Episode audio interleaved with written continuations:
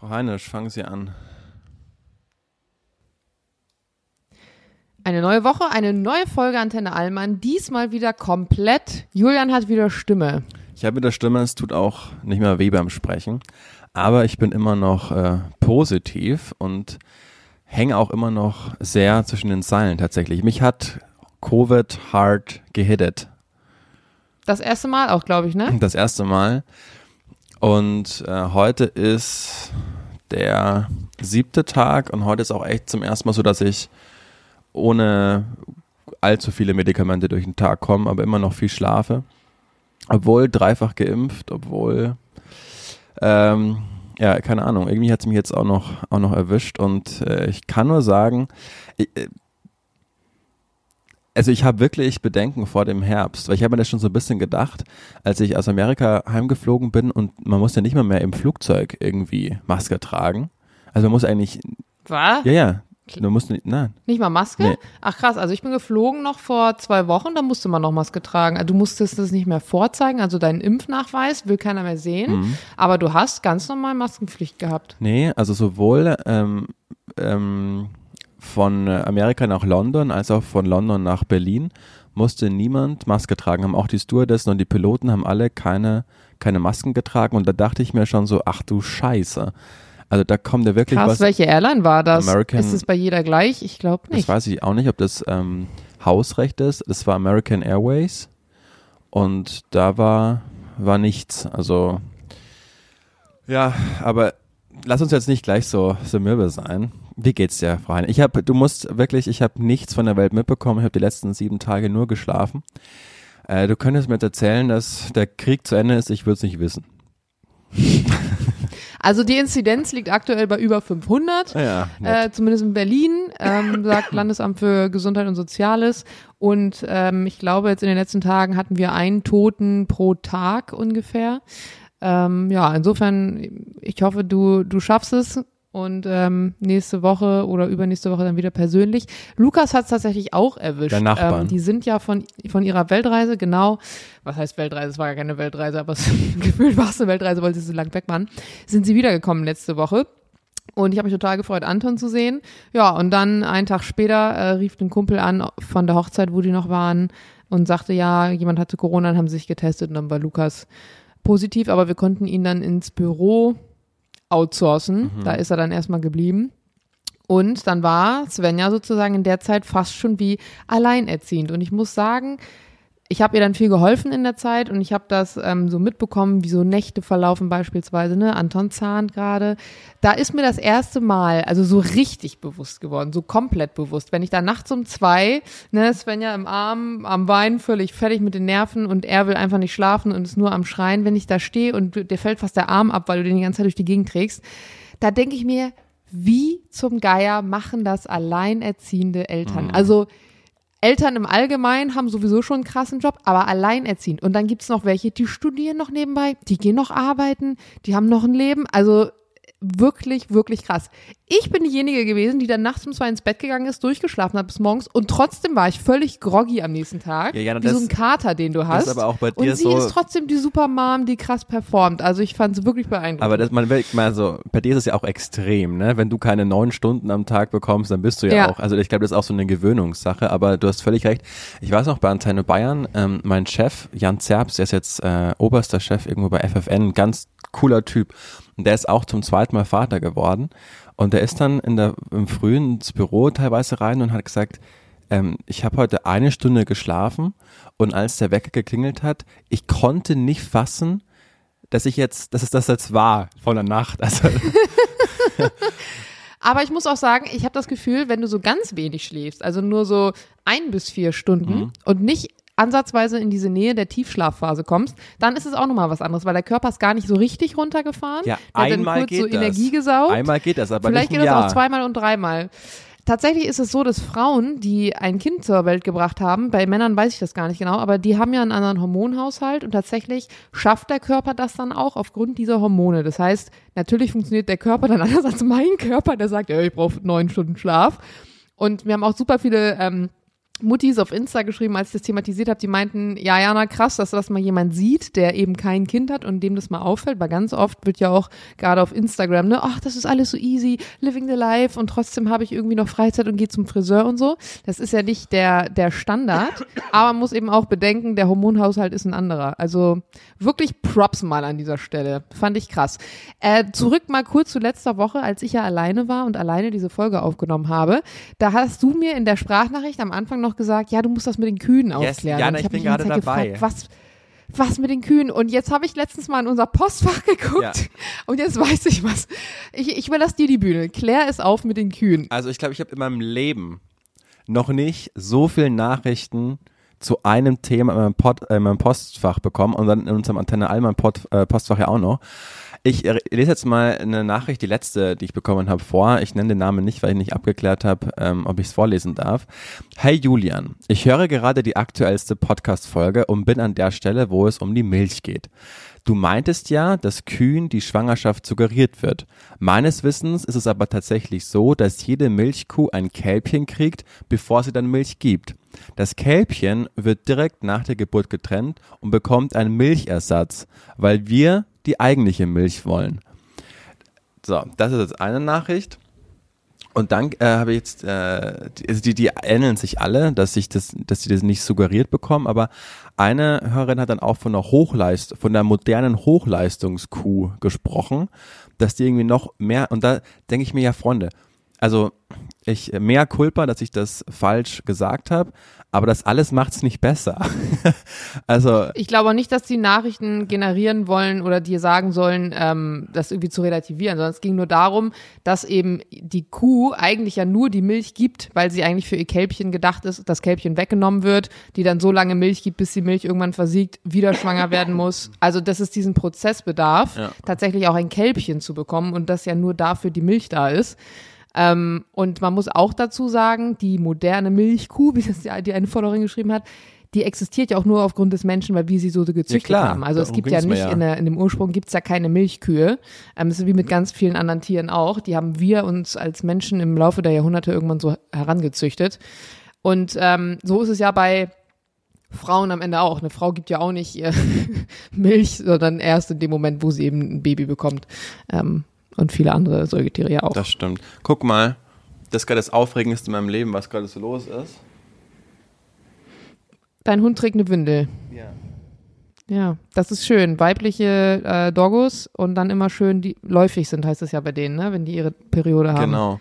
Das ist gerade, Alter, so, so Hündinnen an der Leine, wenn die gerade ähm, ihre on her period sind, die ziehen aber krasser als so Polizeibeamten im Münchner Hart. Also das ist ja krass, wie wenn die andere Hunde sehen, wie krass die dann auf einmal winseln und wimmern und dann da unbedingt hinwollen. Wie lange haben die das immer? Einen Monat, glaube ich, ne? Also dem das verhältnismäßig lang, meine ich. Auch das, ich habe recherchiert, es kann zwischen einer Woche und 30 Tagen sein.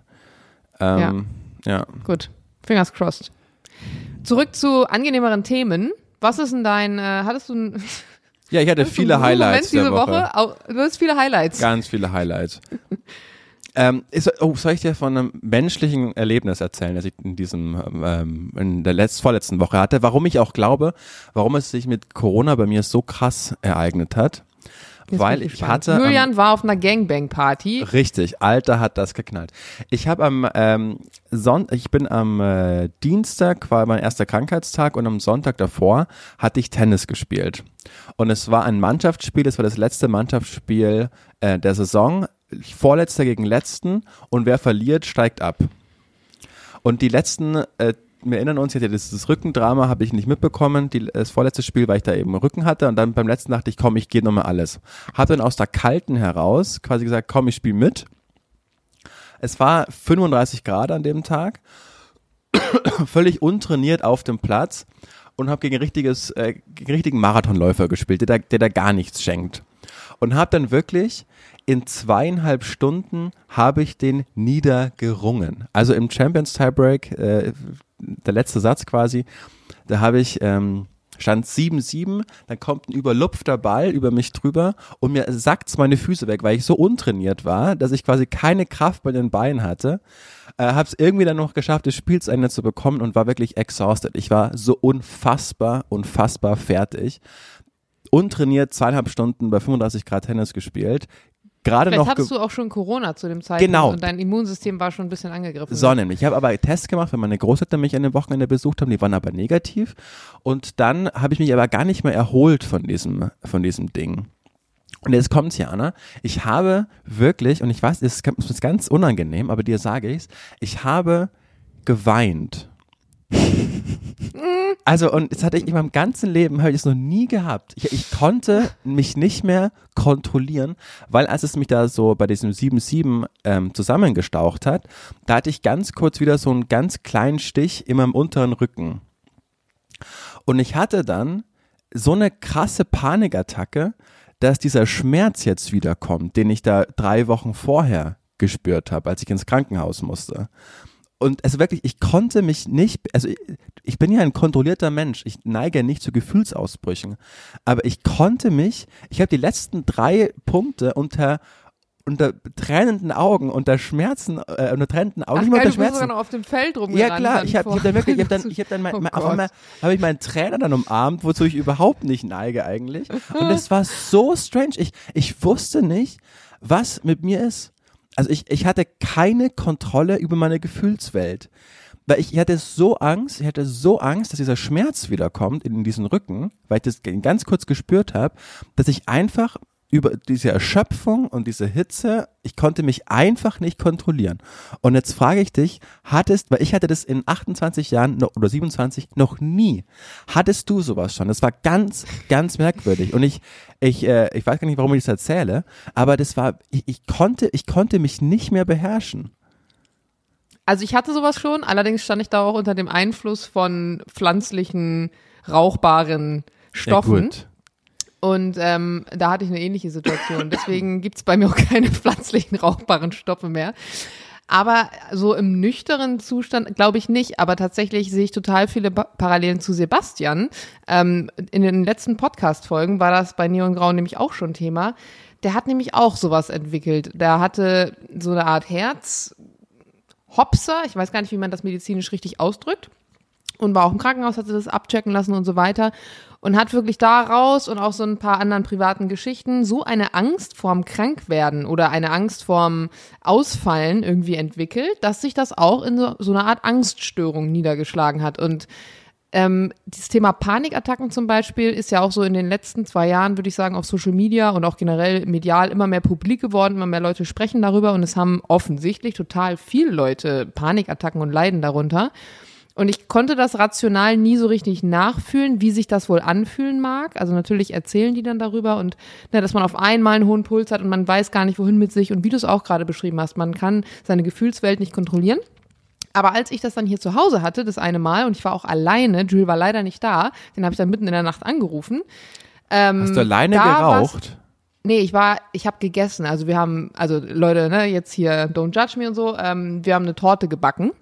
Und ähm, beziehungsweise Freunde haben eine Torte gebacken und ich war noch zu Besuch da und ähm, ja, dann haben wir ein Stück Torte gegessen und war auch erstmal alles gut, bin ich ins Bett gegangen, alles war schick, alles war schön und bin dann irgendwann aufgewacht, so mag so drei Stunden später gewesen sein, drei, vier Stunden später und hatte das übelste Pappmaul, wie man es halt kennt. Bin so aufgewacht und dachte so, boah, richtiges Pappmaul, ich muss mal aufstehen, was trinken. Und dann bin ich aufgestanden und habe gemerkt, wie so das Bild, also ich habe so ins Schlafzimmer geschaut und habe gemerkt, das Bild von außen nach innen, das schwimmt so ineinander. Also das fällt praktisch von außen nach innen. Und dann dachte ich, wow, okay, das ist jetzt gerade gar nicht geil.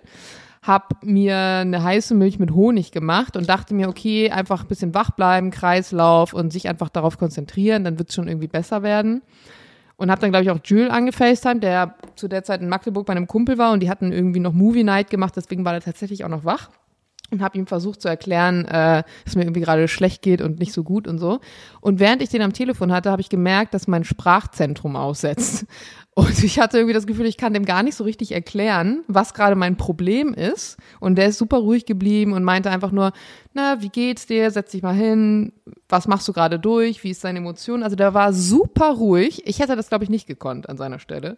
Und hat mich dann so durch diese zwei, zwei Stunden geführt. Mit Panikattacke, mit hoch, mit tief, mit äh, Schlafen im, in der Küche, weil ich Angst vorm Flur hatte. Also das komplette Programm, da, das reicht gar nicht, um das jetzt hier in eine Podcast-Folge zu packen. Ähm, und als er am nächsten Tag nach Hause kam, hat er auch gesagt, du isst nie wieder bei irgendjemandem Torte. Ich so, ja, alles klar. Aber da konnte ich es nachfühlen, wie man sich fühlt, wenn das Kopf, weil ich hatte das Gefühl, mein Kopf, also mein Gehirn ist zweigeteilt. Es gab ein Gehirn, was keinerlei Kontrolle über diese Emotionen hat und einfach so diese ganzen Hormone rausgeschossen hat. Und dann gab es das andere Hirn, was wie von oben auf mich geschaut hat und genau gesehen hat, was da gerade passiert. Also ich konnte gleichzeitig darüber nachdenken, dass ich jetzt gerade heule, dass es gar keinen Grund gibt zu heulen, dass ich aber das Gefühl habe, ich muss heulen und mich gefragt, warum tust du das denn gerade? Und andererseits war ich aber nicht in der Lage, das irgendwie zu unterbrechen. Interessant, ja. So ein bisschen war es auch. Also ich glaube, es war jetzt keine große Panikattacke. Ich glaube, es geht wesentlich schlimmer bei anderen und bei dir auch, die war ja quasi nicht chemisch, aber die war ja quasi fremd zugeführt, deine Panikattacke. Deshalb will ich das gar nicht pauschalisieren oder ähm, ins Lächerliche ziehen oder, oder sonst irgendwas. Aber es war noch, es war irgendwie so, so ein, so ein a first time, weißt du, wie ich meine? Es war mhm. so, so was, was man zum allerersten Mal wieder mal erlebt hat und was man gar nicht ordnen konnte. Und das kommt ja wir sind noch so jung, aber das kommt ja trotzdem gar nicht mal so oft vor, dass man Dinge irgendwie zum ersten Mal erlebt, wie auch der Körper auf irgendwas reagiert, was man erst gar nicht zuordnen konnte. Das fand ich irgendwie ähm, ja. total spannend. Und, äh, Mir ist gerade eingefallen, als du das nochmal so wiederholt hast, dass ich eine Situation hatte, das war vielleicht keine Panikattacke, aber ähm, als wir surfen waren in ähm, Andalusien vor letztes Jahr, das zweite Mal, ähm, da hatten wir ganz andere Bedingungen, also in der Winterzeit als natürlich im Sommer, weil im Winter sind die Wellen anders, der Atlantik und so weiter und so fort. Und das waren ganz schöne Brecher für mein Gefühl. Und ich bin natürlich dann trotzdem reingegangen, aber wir hatten in der Saison davor da halt surfen gelernt und da waren es halt super seichte kleine Wellen. Und wenn du da mal in so eine Waschmaschine gerätst und so komplett unter Wasser bist und das Gefühl hast, du kommst gar nicht mehr hoch, dann passiert das ja auch in deinem Kopf. Dann, äh, dann denkst du darüber nach und denkst, scheiße, muss ich jetzt ertrinken? Also das ist ja irgendwie total krass, ich komme hier nicht mehr hoch und ich schwimme und ich bin oben, vielleicht gerade oben und dann kommt die neue Welle, das neue Set, weil ich hier irgendwie genau so in der Zone bin, wo gerade alles bricht. Und ähm, da hat mir mal jemand gesagt, wenn dir das passiert, und das wird dir passieren, wenn du surfst, dann zähl unter Wasser. Weil wenn du zählst im Kopf, dann merkst du, das ist gar nicht so lang, wie sich es gerade anfühlt. Weil wenn ich dann mhm. zähle unter Wasser bis eins, zwei, drei, so zum Beispiel bis acht ist ja schon verhältnismäßig lang, aber man weiß rational, ja, ich kann bis acht die Luft anhalten oder bis zehn, obwohl es sich ewig anfühlt. Und ich weiß nicht, ob das vielleicht auch ein Tipp sein kann für Leute, die in so einer Panikattacke stecken, dass man sich einfach kurz so ne, die Augen zumacht, kurz auf sich konzentriert und vielleicht einfach zählt oder an irgendwas denkt oder so. Ja, ich glaube, da, da lass uns mal keine Tipps geben, weil wir sind überhaupt nicht äh, geschult für Leute, die die Panikattacken haben, was da wirklich, was da wirklich helfen Doch, kann. Doch, ich finde total, dass man da Tipps geben kann. Also es ist ja kein medizinischer Tipp, nimm jetzt dies oder das, sondern es ist ja nur was, was ich in der Erfahrung gemacht habe, in der ich Panik hatte, was mir geholfen hat. Das mhm. kann jemand ausprobieren und entweder klappt oder es klappt halt nicht. Aber das ist ja nur eine Sache, wie funktioniert die Psyche, ne? Und vielleicht äh, kann es manchen Leuten helfen. Ja, ja, das stimmt. Ich habe, als ich ähm, zum ersten Mal beim, beim Arzt war, als ich mich noch selbst getestet habe und negativ war am Dienstag, eine Frau, ähm, die war so 60 ungefähr und die war auch nicht obdachlos, die hatte, die, die Uhren an, alles, ähm, aber die, die hat permanent mit sich selbst gesprochen. Also die ist ins Wartezimmer reingekommen und meinte dann, oh, hier ist ja viel los. Und man, ach, jetzt müssen wir eine Maske aufsetzen. ist ja unangenehm. Da hinten ist noch ein Platz frei. Dann setze ich mich jetzt mal dahin. Also die hat permanent. Am Anfang denkt man, das ist jemand, der höflich ist, ne? Der reinkommt und da einfach nur sagt, genau. ach, hier ist ja viel los. Dann antwortest du vielleicht so. dann merkst du, die Person Aber redet gar die nicht war mit dir. Echt strange. Die, die hat wirklich durchgehend mit sich selbst gesprochen.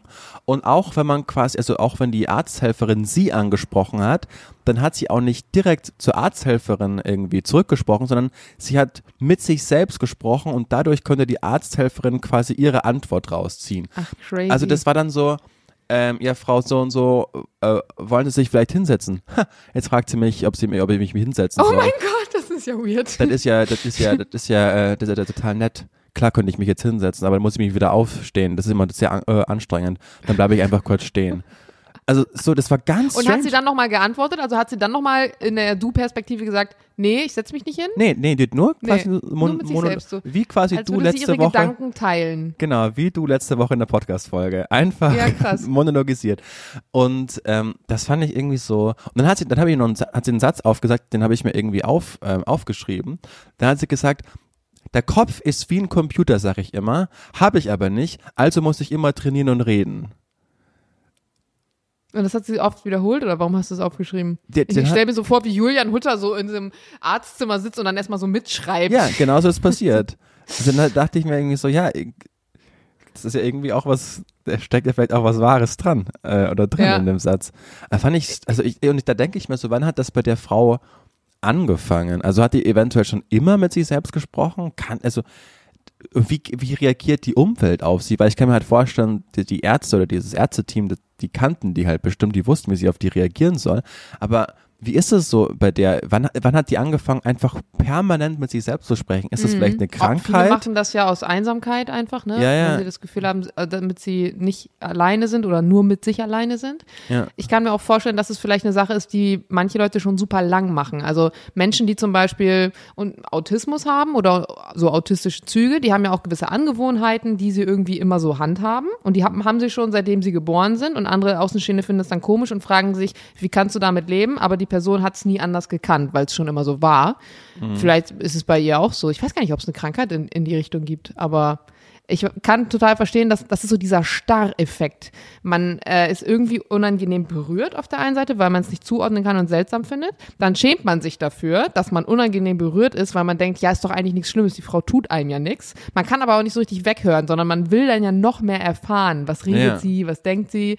Äh, wie bei, bei Autounfällen am Ende auch, ähm, ne, dass die Leute irgendwie wissen wollen, was genau ist da passiert. Das ist tatsächlich auch total lustig. Ähm, ich habe letzte, letzte Woche oder vor ein paar Tagen, weiß ich gar nicht mehr, ähm, eine Podcast-Folge angehört von ähm, Cockpit Buddy. Das ist ein äh, Bekannter, der ist Pilot bei Lufthansa, ist auch Flugangst-Coach und der hat einen Podcast, wo er über die Fliegerei spricht und über Flugangst und so weiter. Und da war wieder so ein äh, Flugangst-Special. Ich höre mir die Folgen oft ganz gern an, um Tipps zu holen für Leute, die mir auf Instagram schreiben, weil ich auch immer wieder ähm, Fragen zum Thema Flugangst bekomme und dachte mir, vielleicht hat er noch einen guten Input.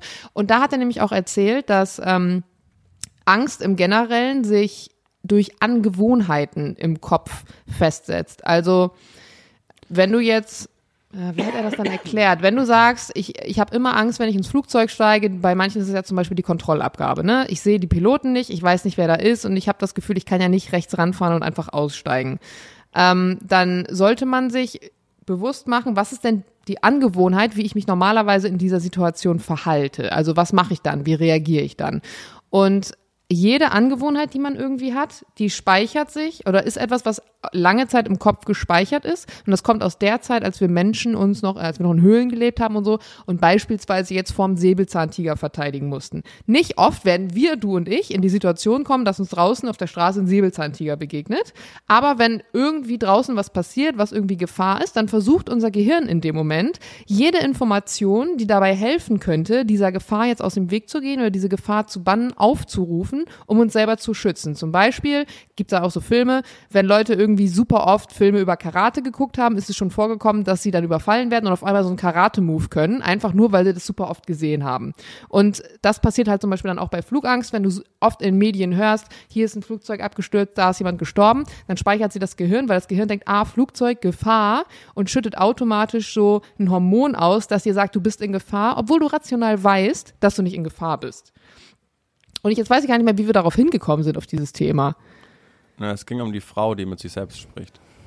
Ja, also dass sie sich das vielleicht äh, durch irgendeine Angewohnheit oder durch irgendeinen Schutzmechanismus oder so ähm, angewöhnt hat und da auch dann nicht mehr rauskommt. Aber das finde ich voll Ähm, spannend, ja. dass du das sagst, weil voll oft ist es ja auch so, dass Menschen, die dann in Prüfungssituationen sind und nichts anderes ist es ja, wenn du irgendwie einen Säbelzahntiger irgendwie siehst, ähm, dass die dann voll blockieren.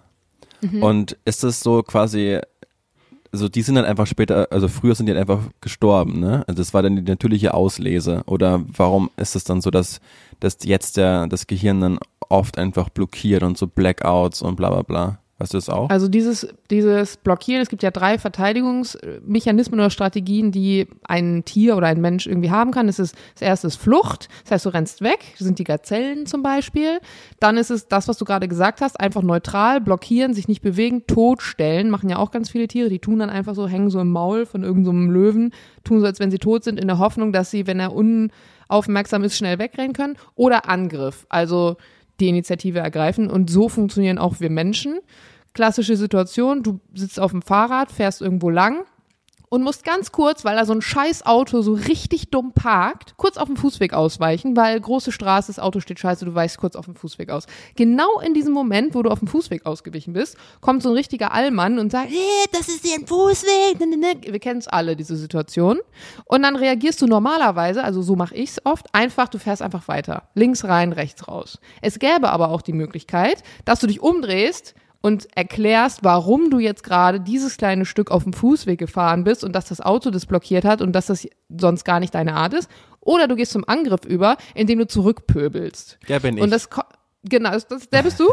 ja. Geil. Und es kommt tatsächlich darauf an, wie stark unser Großhirn trainiert ist, weil unser Großhirn sucht immer nach Informationen, die irgendwie ähnlich sind. Also diese Situation geschieht. Das Großhirn denkt so, okay, ich werde angegriffen sozusagen durch den Mann.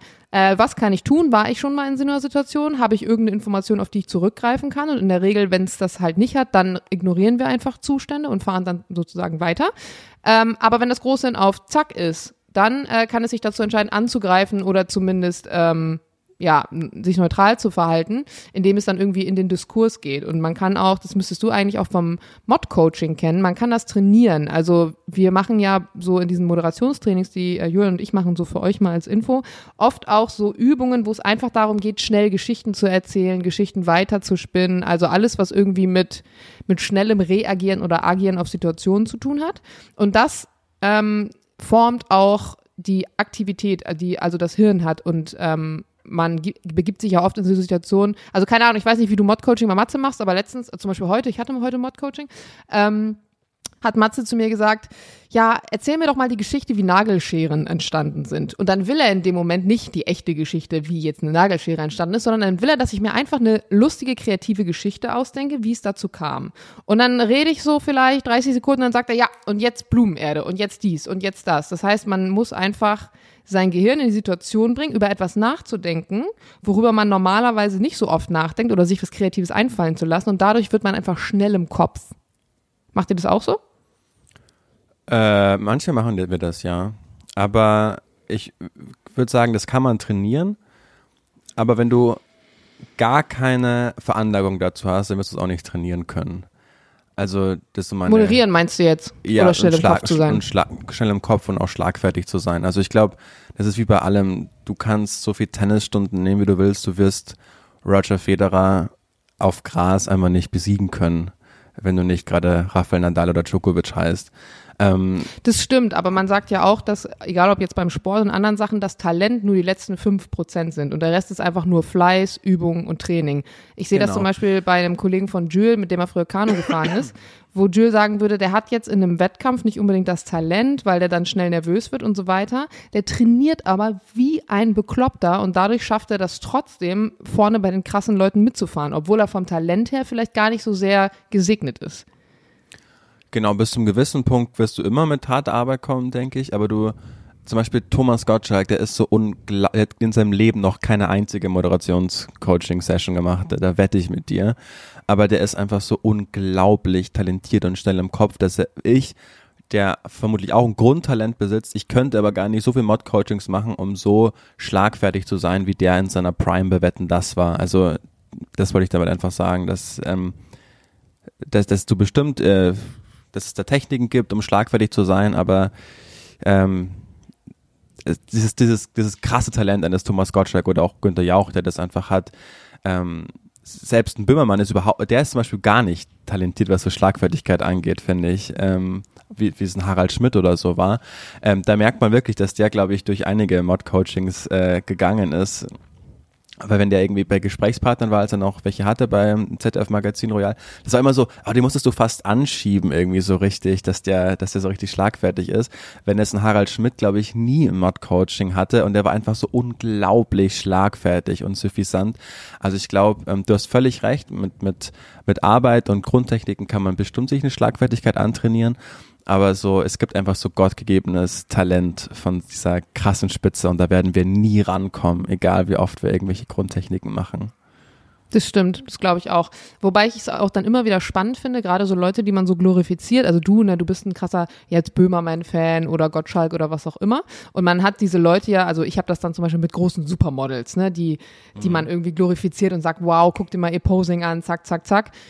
Ähm, dann sieht man irgendwann Videos oder Situationen, wo die Leute eben doch nicht performen, ne? ob das jetzt ein Gottschalk ist, der einen falschen Namen sagt oder ein Model, was auf dem Laufsteg umknickt und dann sagt man, na ja, aber es ist ja der große Gottschalk oder die große Kokoroscha oder was auch immer. Mhm. Ähm, und bei diesen Leuten sagt man dann, naja, Fehler passieren, das ist menschlich. Aber am Ende zeigt es halt auch nur, dass auch diese Leute nicht die krassen Motherfucker in jeder einzelnen Situation in ihrem Leben sind, sondern dass auch die einfach Fehler machen. Zum Glück. Und ich finde, ja. das ist auch eigentlich schön zu sehen. Also ja. das macht das Ganze ja dann nochmal ein bisschen menschlich und das gibt auch, glaube ich, den Leuten, die jetzt nicht die Supermodels dieser Welt oder die krassen Showmaster sind, Hoffnung, ähm, dass auch sie mit Fleiß Möglichkeiten haben, äh, Großes zu erreichen. Ach, ja. was, was war das jetzt schön.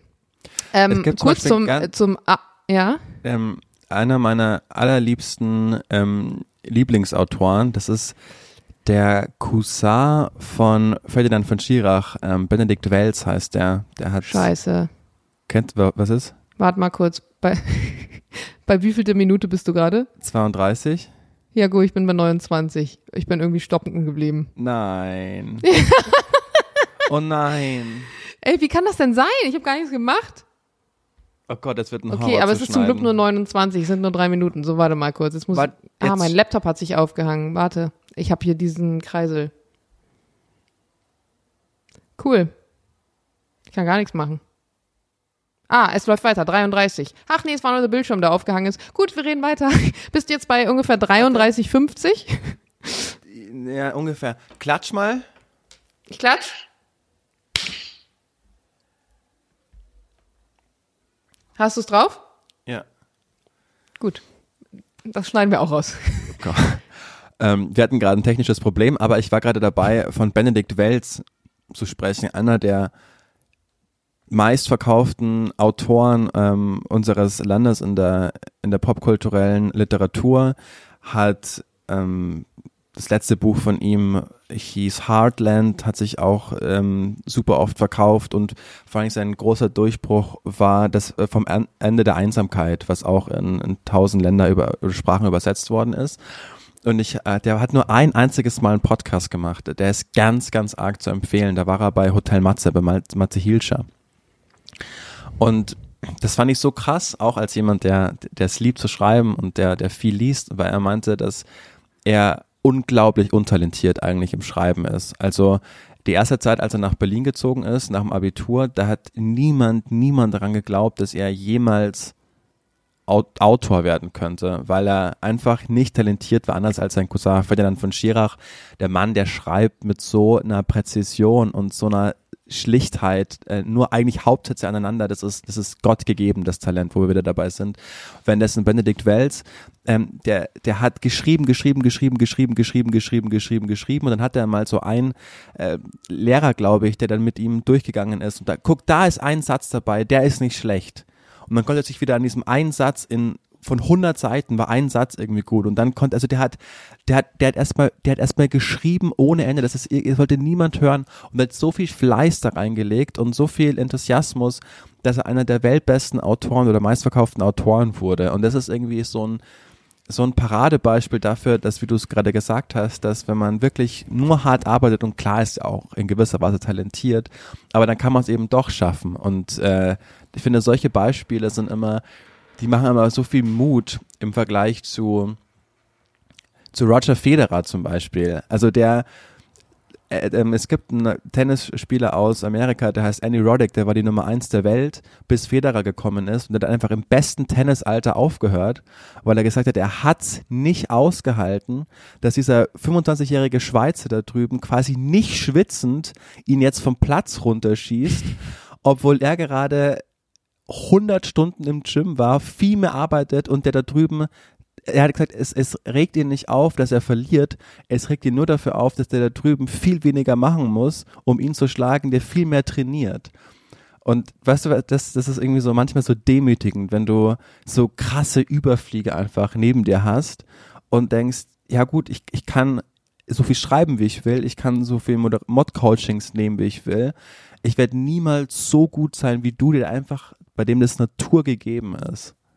Ja, Deshalb, ich glaube, man kennt, ich glaube, jeder kennt das aus der Schule auch, so eine, so eine Situation. Ich glaube, jeder hatte so eine Freundin oder einen Kumpel, wo man das Gefühl hatte, den fliegt das lernen nur so zu, beziehungsweise die müssen eigentlich gar nicht viel lernen, die kennen das schon, ne? Die machen mhm. nicht mal viel Hausaufgaben und die haben trotzdem den Stoff begriffen, die schreiben mal eben so ein Handout runter oder mal eben so die Zusammenfassung und man selber wälzt sich und quält sich durch die Bücher oder so. Ich finde, Mathe hat man das mal ganz stark gemerkt. Ne? Leute, denen hast du es einmal erklärt, die haben die komplette Formel und ja. alle Ableitungen verstanden und du selber hängst immer noch bei x plus 5 und checkst es nicht.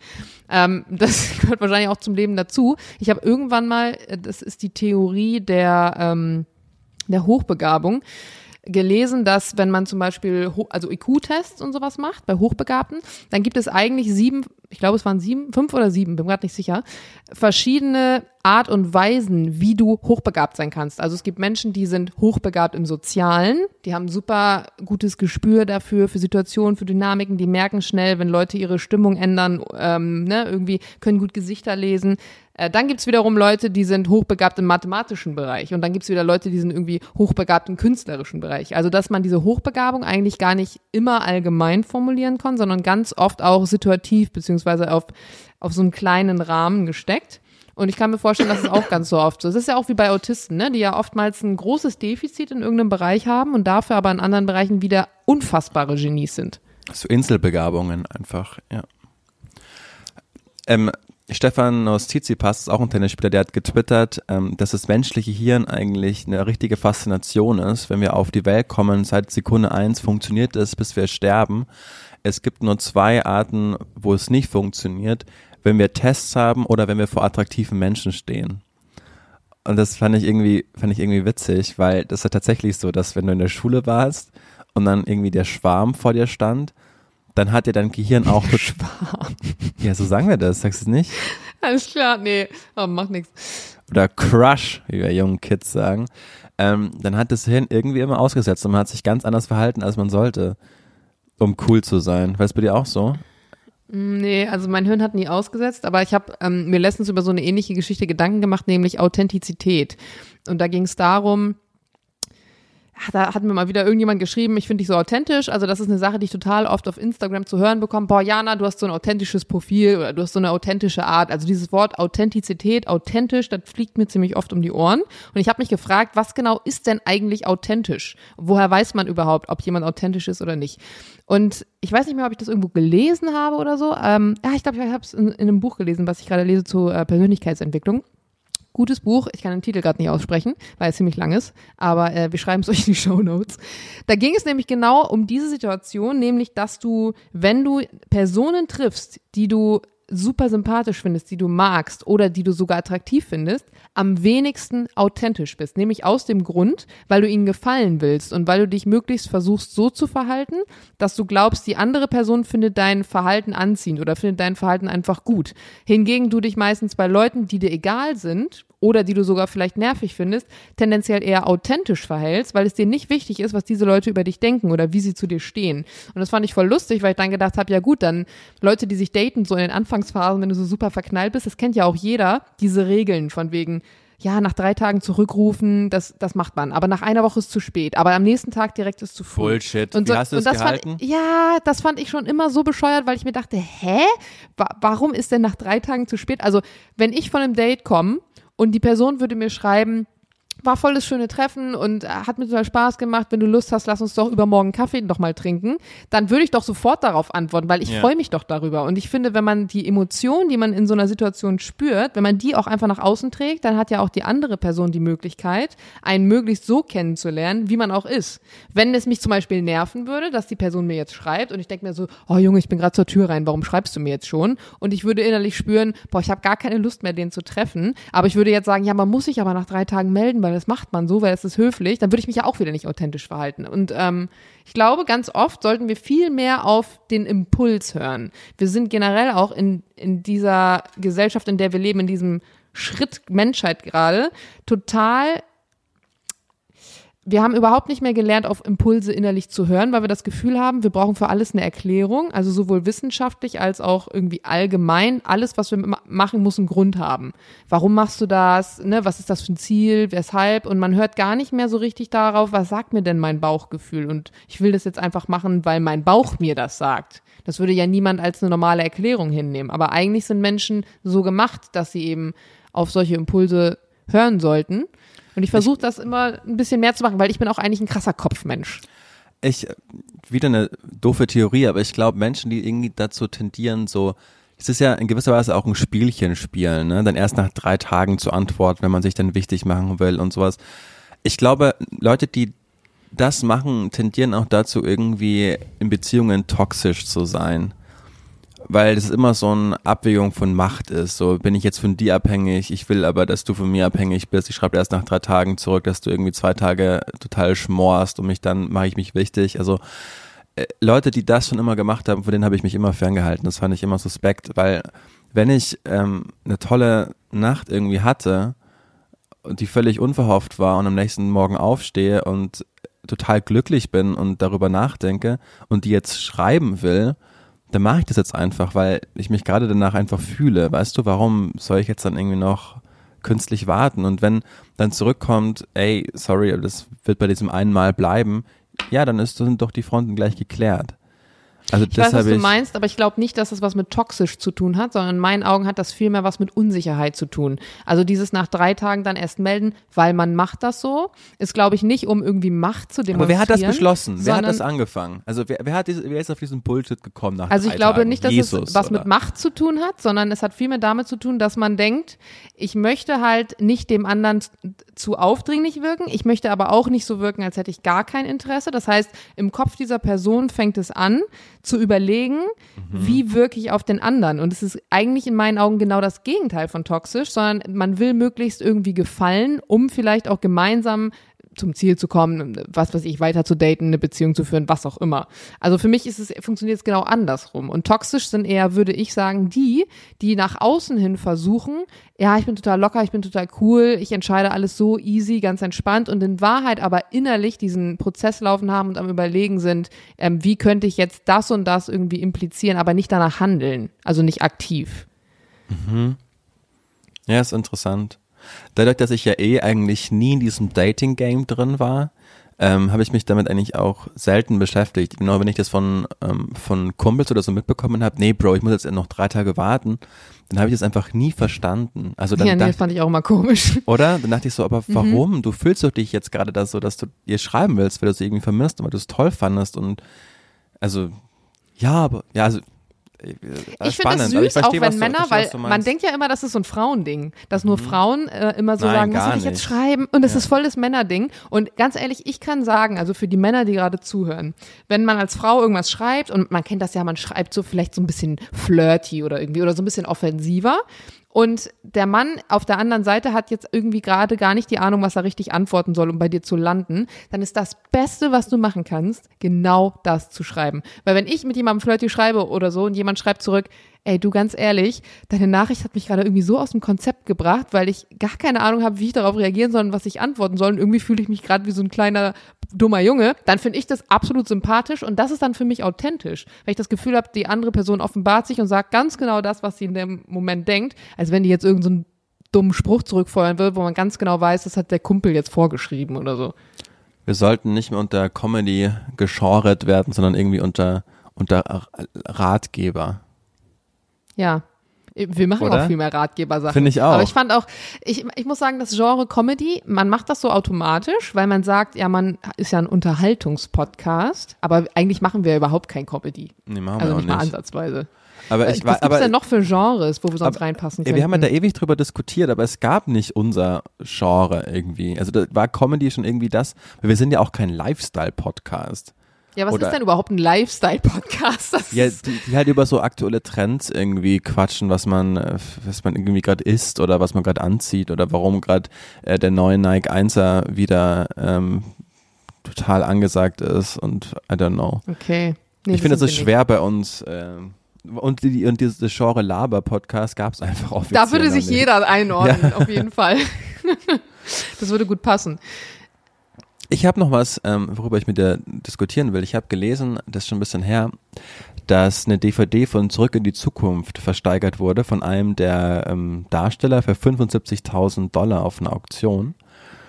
Und das ist irgendwie Ist das ein Einzelstück oder warum, warum, was ist mit dieser DVD? Weil aber- DVDs gibt es ja viele. ja, aber weil es halt im Besitz war von einem der Darsteller. Okay. genau. Also nur das, nur das ist die Tatsache, dass sie so teuer ist. Und wir sind ja noch, äh, wir sind ja so alt, also ich kann mich noch aktiv daran erinnern, dass ich mit me- meiner ersten Freundin, Selina, liebe Grüße an der Stelle, keine Ahnung, ob du den Podcast hörst, ähm, dass ich mit ihr und ihren kleinen Geschwistern, was ich immer als Highlight empfand. Ist es die Friseurin? Nein, nein, nein, nein. Selina ist das die, die du verlassen hast, wo dann so ein bisschen Heckmeck war? Die dich verlassen hat, einen Tag bevor Bayern? Nee, auch die Ach nicht. so, Nee, das Dann kenne ich sie nicht. das war habe ich noch nie von ihr gehört. Allererste Freundin. ähm, die war cute. Ähm, äh, dass ich mit ihr immer zur Videothek gefahren bin. In Geil. Wasserburg.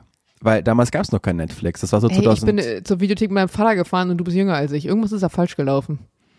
Ja, aber zumindest hatte, gab's, die hat auf dem Land gewohnt, da bei Wasserburg und da war das Internet so schlecht, dass an Streamen gar keine, gar keiner geglaubt hat. Und deshalb musste man sich immer DVDs ausleihen in der Videothek.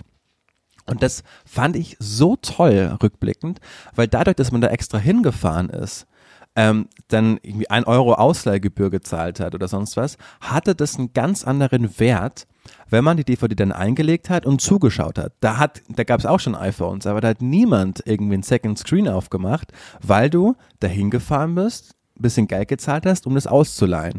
Da hatte die Kunst, da hatte der Film eine ganz andere Gewichtung, weil du eben einen nicht nur einen ideellen Wert, sondern auch einen materiellen Wert ähm, dagegen gestellt hast. Da hatte ein Handjob noch einen ganz anderen Sinn, weil du für ein fucking Porno-Video extra noch zur Videothek fahren musstest und dich einfach online gucken konntest zwischen 20.000 Filmen. Ich meine, überleg mal, wirklich zur Videothek, ich finde, es stimmt alles, was du sagst, aber es gibt halt auch so Situationen, wo man nicht will, dass man zur Videothek fahren muss. Jetzt hat Julian gerade aufgelegt. Also hier ist heute wirklich der Wurm drin. Ich habe keine Ahnung, was mit dem Jungen los ist. Ich schieb's jetzt einfach mal auf Corona. Julian Hutter ruft an, so, Was ist Da bei ist uns er denn los? Was ist denn Was los ist heute bei los uns? Ich hatte hier gerade so ein gutes Thema, aber das gefühlt immer. Julian legt einfach immer auf, wenn ich vielleicht was Unangenehmes anspreche. Nein, das so. stimmt Das ist die neueste Taktik. Du hast, du hast über Aber du hast- Handshops und Videotheken gesprochen. Das Ja, ist du hast- übrigens du hast- der, der Name unserer Folge heute. Handshops und Videotheken. Ja, gut, ist in Ordnung. Ähm, ja, ähm, also was ich sagen wollte ist, ich verstehe das, diese, diese romantisierte Vorstellung von, man, man holt eine DVD oder ich kenne das gar nicht mit DVD. Ich glaube, wir haben tatsächlich noch so Videokassetten auch ausgeliehen in Nee. der Videothek. Das stimmt, Also, aber du hast jetzt, ich habe es nämlich im Kopf, diesen Zeitstrahl noch mal ganz kurz gebaut. Du hast gesagt, du bist mit deiner ersten Freundin dort gewesen. Das heißt, du warst ja wahrscheinlich so um die 16, schätze ich mal. Mhm. Das muss ja also, deswegen gab es bei dir auch schon iPhones, weil ich habe die ganze Zeit gedacht, hä, da gab es doch noch keine iPhones. Und ich war zu Zeiten mit meinem Papa, als ich kleines Kind war, so mit sieben. Das heißt, es war dann, wie alt war ich? Das war 2001 oder was? Ähm, da war ich dann irgendwie in der, in der Videothek und deswegen hat das irgendwie dann mehr Sinn gemacht. Ähm, Aber was natürlich auch dazu kommt, ist diese Ausleihgebühr, die du zahlst, beziehungsweise dann so Strafe, wenn du diesen Film nicht zurückbringst, wie in der Bücherei. Wenn du so ein Buch verlierst, also ist mir noch nie passiert, aber tatsächlich mal meiner Schwester, und dann musst du doch so Strafgebühren zahlen. Ich weiß nicht genau, wie hoch die sind, Ja, aber die ja. sind deutlich höher als das, was die DVD kostet. Es sei denn, um kurz zum Ausgangspunkt zurückzukommen, es ist so eine DVD, wie du vorhin erzählt hast, für 75.000. Naja, ich glaube, also glaube ich nicht, aber davon haben die ja bestimmt gelebt, die Videotheken, ne? Von diesen Ausleihgebühren, wenn man es zu spät irgendwie hatte. Aber es war immer so, es war immer so ein bisschen eine eigene Atmosphäre in so Videotheken, fand ich. Also der, äh, der, der das ausgeliehen hat, war meistens so ein bisschen auch ein bisschen geduscht, war vor vier, fünf Tagen schon, ein Tick zu, zu, zu lange in der Vergangenheit zurück. Irgendwelche Joggingklamotten. Der hatte nebenbei seine, seine pornografische Abteilung irgendwie gehabt, wo man auch denkt, die hat er vermutlich nur auf, weil er auch ein großer, also der Hauptkunde vermutlich ist, ist er selbst. Also das war immer so ein ganz, aber irgendwie habe ich da toll gefunden. Also der hatte ja auch irgendwie, irgendwie alles und Ich hatte das, hab's genau andersrum. Also ich habe gar nicht so die Ekelerinnerung, wie du es gerade beschreibst, an die jeweiligen Ausleihenden, sondern mich hat immer krass und das ist bis heute so diese Neonlichter in Videotheken, diese Ja, Neon stimmt, es gibt immer Neonlichter. Ich bin generell überhaupt kein Fan von Neonlicht. Ich kann mir auch vorstellen, dass Tokio mich komplett reizüberfluten würde, wenn ich da jemals hin müsste. Also das ist überhaupt nichts, was ich toll finde. Ich finde es auch schlimm, wenn es in so Wohnungen, also bei, bei Freunden, dann haben die so einen Office-Bereich oder so einen Schreibtisch und haben die da so eine fette Leuchtstoffröhre oben drüber. Ich denke mir so, Gottes Willen. Also ich brauche immer, ich brauche es immer gemütlich und muckelig. Und dann war meistens in den Videotheken dieser Teppichboden, da waren immer schon so, es war so ein grauer, mittlerer Ja. Hochflor mit so, mit so Flecken überall drin, wo man gar nicht wissen will, Woher Junge, die Flecken wo kommt her das her, sind, ja. was ist das? Ja, also war- es war, nee, war- geil war das nicht. Es war genau zu der Zeit, ähm, als MTV Home mit Joko und Klaas aufgekommen ist. Und da hatten die so eine legendäre Folge, da haben die Porno-Ping-Pong gespielt. Das heißt, die haben, äh, sind in so eine Pornovideothek gegangen, haben sich Titel vorgelesen und der andere, der irgendwie gelacht hat, hat ein Leben abgezogen bekommen. Und weil mein, äh, jetzt auch mein Trauzeuge, äh, einer meiner allerbesten Freunde, auch äh, Julian heißt er, äh, weil wir die beiden so vergöttert haben, haben wir immer in den Pausen nachgespielt, wenn ich du wäre, weshalb wir reihenweise aufs Maul bekommen haben. Und äh, es sind dann auch in diese Videothek gerannt und haben das eben dann auch nachgespielt. und es war so ein krasses Ding damals, äh, weil dann ist irgendwann stand da da irgendwie ähm, ähm, Porno-Ping-Pong verboten. so Ach krass. Ja. Das, also das wow. Du bist auch ein Influencer in gewisser Art und Weise, aber dann im negativen Bereich. Aber äh, schön, wenn man, wenn, wenn, sich sol solche Sachen dann irgendwie ähm, ausweiten. Ich habe noch kurz was aus der Kategorie Frag eine Influencerin. Und zwar habe ich kurz vorhin, bevor wir den Podcast ähm, Frag mich gestartet haben, noch eine E-Mail bekommen. Und ich bekomme total oft von Leuten, die auch gerne eigentlich so in den Social Media Bereich einsteigen möchten oder so ähnlich, bekomme ich so Nachrichten. Ähm, ja, Jana, ich habe hier so eine, so eine Nachricht gekriegt von jemandem, der sagt jetzt, ich kriege hier umsonst Schmuck oder was und soll das bewerben. Und das sind dann so Leute, die haben so 200 Follower und posten so ihr Frühstück und das Foto vom Hund, wo ich sage, okay, das kann niemand sein, der wirklich Interesse hat. Und ich wollte euch einmal kurz vorlesen, wie solche E-Mails aussehen können, beziehungsweise lauten können, wo ihr direkt wisst, das ist auf jeden Fall keine echte Marketingagentur dahinter. Und zwar die E-Mail. Hallo, Komma. Ich bin XXX aus What's Worth. Jetzt führen wir eine Marketingkampagne für Obode durch. Wir mögen ihren Stil, da er sehr gut zu unserem Produkt passt. Du erstellst so inspirierende Inhalte auf Instagram. Wir möchten Ihnen eine kostenpflichtige Zusammenarbeit vorschlagen. Kostenpflichtige Pflichtig. Zusammenarbeit vorschlagen ist total geil. Ähm, die ganze E-Mail geht so weiter und dann geht es irgendwie um äh, Gewerbeprodukte, ist auch so nicht Werbeprodukte, sondern Gewerbeprodukte in den Bereichen Heizung, Lüftung und Klimatisierung. Und am Ende schreibt er dann noch oder sie, könnten Sie so freundlich sein, uns Ihre Preise zu schicken? Hoffe bald von dir zu hören. Also, wenn ihr so eine E-Mail bekommt, dann könnt ihr die eigentlich direkt in Spam packen und auch solche E-Mails, wo oben dann so Hallo und dann euer Instagram-Name steht. Also zum Beispiel bei mir jana.heinisch. Das sind alles Sachen, die von irgendwelchen Bots erstellt wurden. Diese E-Mail, die ich hier bekommen habe, ist wahrscheinlich mit irgendeinem so schönen Google-Übersetzer erstellt. Ähm, und ich empfehle euch tendenziell nicht darauf zu antworten. Und auch wenn ihr solche Nachrichten bekommt auf Instagram mit wir schicken dir fünf Armbänder, davon sind zwei gratis, dafür musst du uns nur in der Story verlinken, bla, und kriegst 25 Prozent. Am Ende wollen die einfach nur eure Daten, die wollen, dass äh, sie in Scheiß loswerden und das war's. So, viel dazu. Wisst ihr Bescheid? Dann, äh, dann nehme ich die jetzt auch nicht mehr an. Gut, ich, ich hatte schon Angst. Womit könnte man dich denn ködern, Julian? Ähm, ja, auch Klamotten. Bin ja eine kleine Tennis, Fashion. Tennisschläger. Keine, nee, Tennisschläger nicht mehr, da habe ich, bin ich versorgt. Aber es gibt so, ähm, ein, es gibt eigentlich nur einen Monopolisten, der heißt tennispoint.de. Und wenn du mir da einen 500 Euro Gutschein geben würdest, wäre ich nach drei Minuten wieder raus, weil da würde ich so schnell meinen Warenkorb voll machen.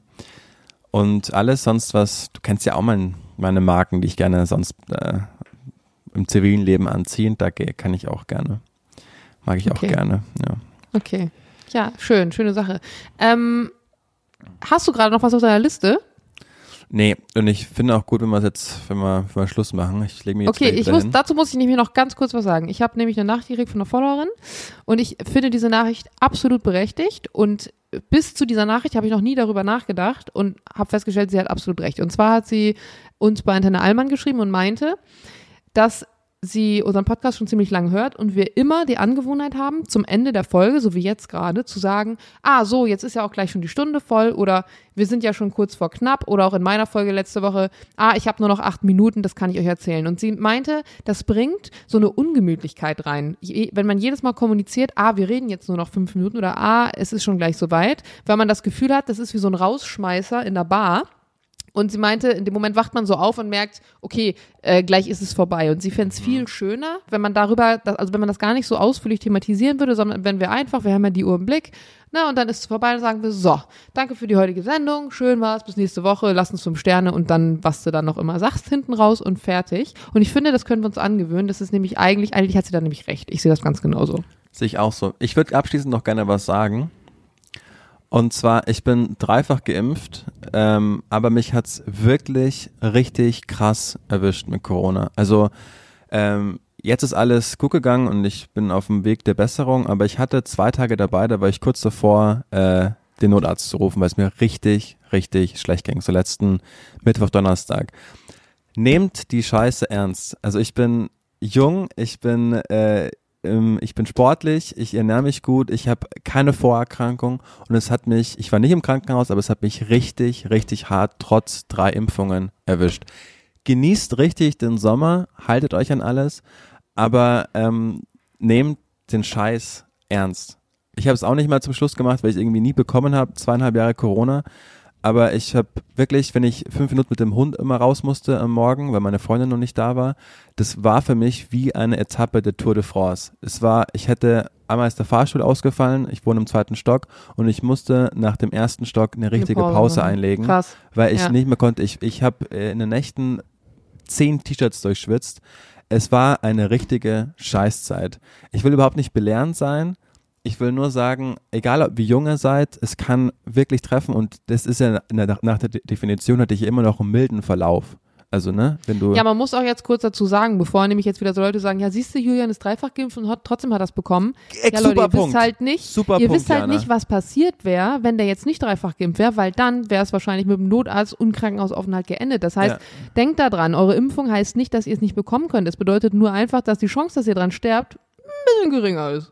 Ja, super, perfekter Punkt, weil ich habe eigentlich auch keinen Bock. Genau, das genau, ich will überhaupt nicht denen in die Karten spielen, die sagen, Impfung bringt überhaupt nichts. Im Gegenteil, als ich mich äh, damals, äh, als ich ins Krankenhaus bin vor ein paar Wochen wegen meines Rückens, da haben mir die Sanitäter auch erzählt, seitdem ähm, sie, es eben die Impfung gibt, fahren sie viel weniger Leute mit Corona ins Krankenhaus und wenn, dann haben die, sind die alle eigentlich ungeimpft und das ist, ihre Arbeit ist viel erträglicher geworden. Also es gibt einen klaren Impfeffekt, es kommen viel weniger Leute ins Krankenhaus, es sterben viel weniger Leute, aber es ist trotzdem nicht auf die leichte Schulter zu nehmen. Ähm, das wollte ich nochmal zum Schluss irgendwie loswerden. Top. Ansonsten, ihr wisst Bescheid, gebt uns fünf Sterne, gebt uns äh, nette Kommentare auf Apple Podcasts, sagt, dass es uns gibt. Wir ziehen für euch auch den Sommer durch. Wir haben euch ganz arg lieb. Diana. Und der Julian. Tschö. Tschüss.